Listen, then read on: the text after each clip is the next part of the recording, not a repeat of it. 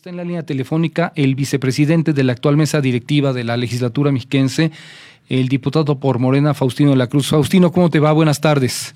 Luis, bien, buenas tardes. Aquí este, dejando un ratito la mesa directiva, pero aquí estamos a tus órdenes de tu gentil auditorio. No, hombre, qué bueno que nos tomas la, la comunicación. Me dice Alejandra que tienes poco tiempo porque tienes que regresar.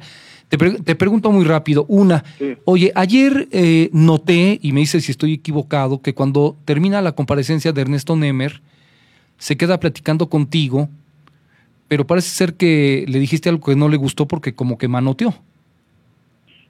Bueno, porque le cuestionamos que no está, que quiere, primero él quería darnos cátedra Sí, y, y bueno, el artículo que pidió que leyera, pues también se, se equivocó porque de entrada él no es diputado para poder solicitar a la presidenta de la mesa directiva pues haga lo que lo que finalmente hizo la presidenta. sí, Se le olvidó al señor de que él no es diputado, debió haber contendido. Sí, Segundo, pues ya con la actitud soberbia de que con su alianza que tienen ahí de facto de toda el- del Prianato PRD y del Verde, pues quieren manipular y controlar el Congreso. Muestra de ello son las declinaciones a, par- a pasar a tribuna de los diputados oradores de estos partidos políticos. sí, qué vergüenza. Y también, pues tiene que ver con uno de un tema que el mismo En este bloque sentido, de este Prianato le pregunto,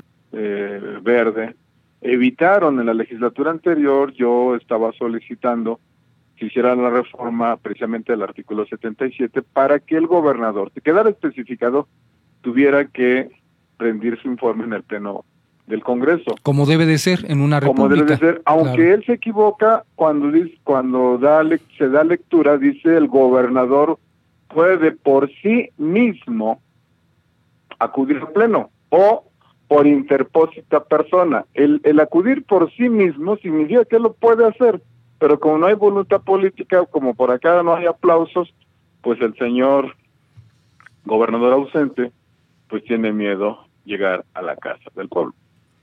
Entonces, eso, eso nosotros le, le reclamamos que de quererse convertir en, en maestro, resultó ser maestro fallido porque no. Y lo otro que no está atendiendo las los exhortos es la hora que dilataron, igual este hoy este amaciato que traen, dilataron declarar a Ecatepec de emer- en, en- en- en municipio de emergencia Qué para que se aplicaran los 100 millones de pesos, se pueda mitigar el problema de las inundaciones que se dio hace unos días. Y bueno, lo, di- lo dilataron y es la hora que el secretario general de gobierno no instala dicha comisión consultiva.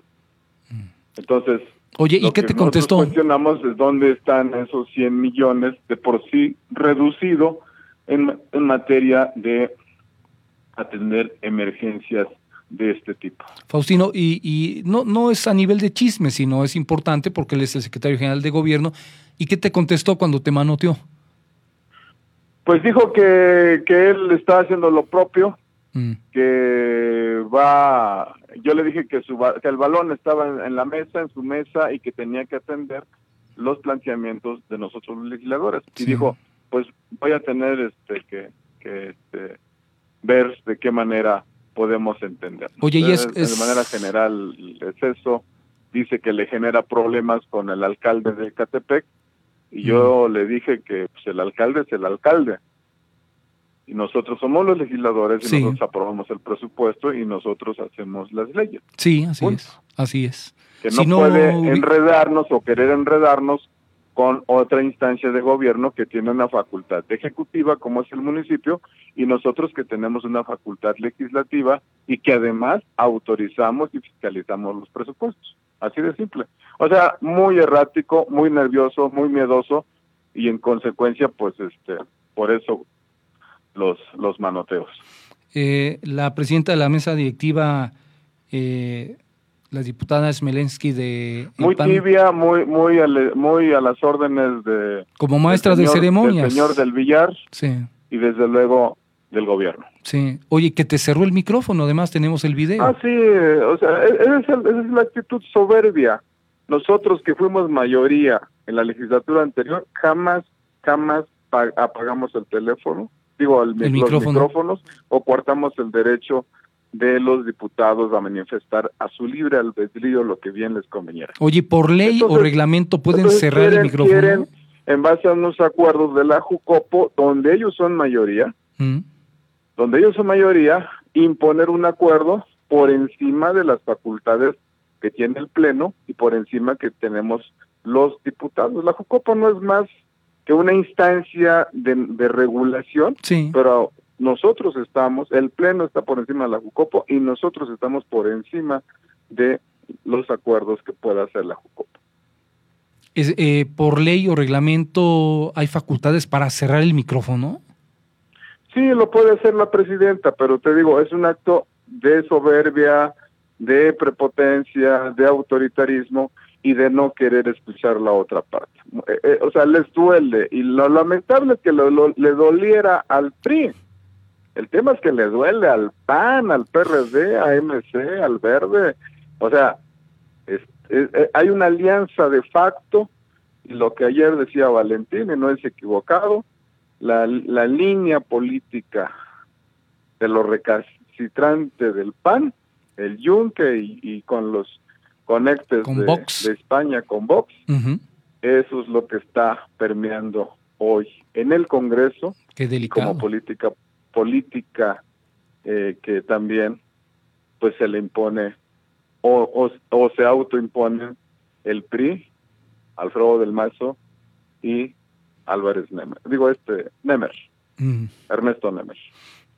Faustino, eh, te, te, ahora sí que te dejo que te vayas, ¿verdad? Porque tienes que regresar, pero solamente decirte una cosa. Entre todo lo que dijo hoy Rodrigo Jarque, me parece muy importante para Morena, por si no lo escuchaste o te distrajiste o si lo sabes. Hoy Jarque dijo que 165 mil millones de pesos del presupuesto del Estado se va a nómina. a, ver, Faustino, 165 mil millones para nómina. Pues es que tienen sus operadores. No, digo, pero legal, legalmente eso, eso están perfilados para retener 2023. Oye, pero lo, que, lo que ya se decía, el gobernador los va a alinear sin problema a sus partidos, pero van en este, van en este acto tan tan vil. Dijéramos, no, pues son son una excelencia en esquema de gobierno y resultados, nosotros como como oposición diríamos, pues no hay de otra, pero la verdad, Oye, la verdad el pueblo lo sabe. Lo más correcto es que le pregunte yo a Miroslava Carrillo, entonces, si es cierto que 165 mil millones para nómina. Sí, sí, sí, sí. Hay que, vamos a preguntarle también a la, a la auditora. Bueno, esto implica una investigación verdaderamente profunda, no ser que el, señor Jarque. Vamos a, evaluar las cosas, eso de que se denuncie lo de la tarjeta rosa. O sea, tienen, tienen el cinismo de aún así buscar argumentos jurídicos legaloides para esconderse ante una realidad que afecta la dignidad de la gente. Los condicionamientos políticos a cambio de prebendas para ganar elecciones. Pues Luis, estoy a tus órdenes. Y Venga. Te mando un abrazo. Sale, te agradezco que hayas tomado la comunicación. Gracias. Un abrazo, hasta luego.